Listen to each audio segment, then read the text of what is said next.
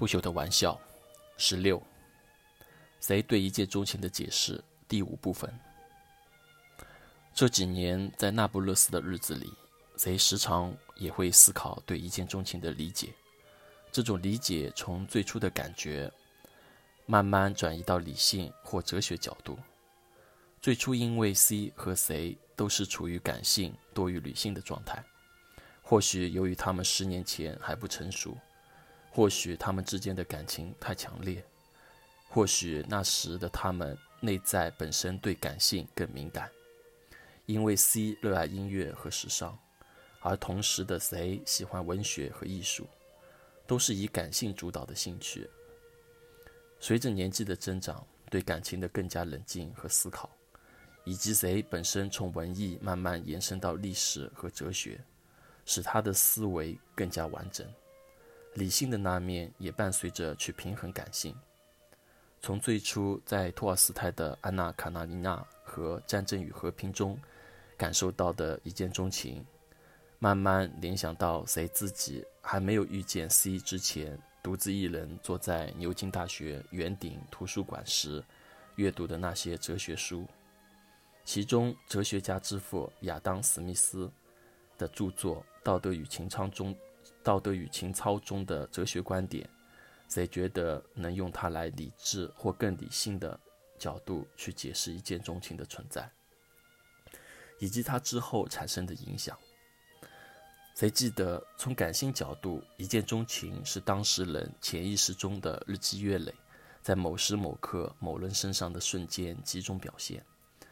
它虽然是一瞬间的感受，但背后是积攒着很长时间，连当事人自己都意识不到的因素决定的。比如生长的环境和习俗，这解释了巴黎为何经常发生一见钟情的情况。从亚当的书中，谁觉得从理性或哲学角度分析一见钟情的存在，也是因为一种类似于亚当·史密斯在书中说到的“同情”一词的因素。这里的同情，就像亚当在书中强调的那样，并不是通常我们认为的。可怜别人，而是更广义的从自身的角度去理智的看待别人，也就是一种告诫自己要去换位思考。比如，一个富人为何会对大街上的一个乞丐产生同情，愿意给予他一一些自己力所能及的施舍，不是因为可怜这个乞丐，因为富人明白自己所致富也是通过努力和艰辛，而穷人之所以穷。在素不相识的基础上，只能假设对方没有自己那么努力，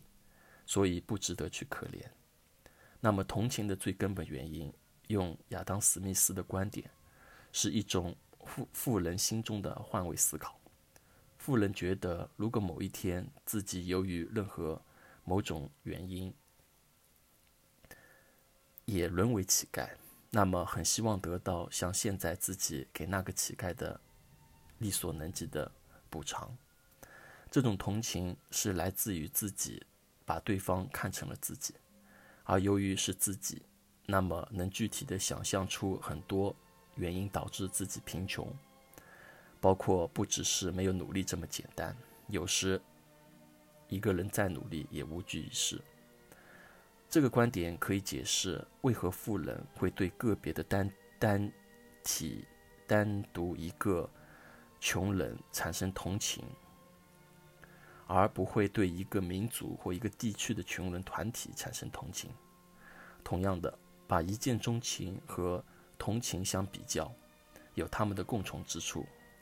人之所以对某个人产生一见钟情，首先，人们往往通过别人更能了解自己。就像米兰·昆德拉在小说《生活在别处》中说过：“朋友都是。”朋友都是我们的一面镜子，或者在他的另一部小说《身份》中写道：“女人可以通过在路上男人的回头率来知道自己的美貌程度。”都是说明了我们所看到的对方其实是我们自己内心的影子。那么，一见钟情很大可能是一种相互的内心交流，也就是如果谁对 C。一见钟情，那么本身也存在谁看到了 C 的内心。然后反射到谁自己的内心。这就解释了一见钟情的概率本身会很少，因为需要两人瞬间的默契，也解释了一见钟情其实并不是随机的，而是根据环境和心情会改变、会影响的。比如谁在那不勒斯的这些年都没有这种瞬间的感觉，是因为他内心总想着 C，根本没有心思和心情去观察其他素不相识的女人。如果有好感，也只是肉体上的满足。这也能解释人随着外表的衰老，一见钟情的几率也会随之减少。但根本原因并非是外在的容貌，而是自身内心的不自信和失落，导致自己不再去潜意识中关注一见钟情。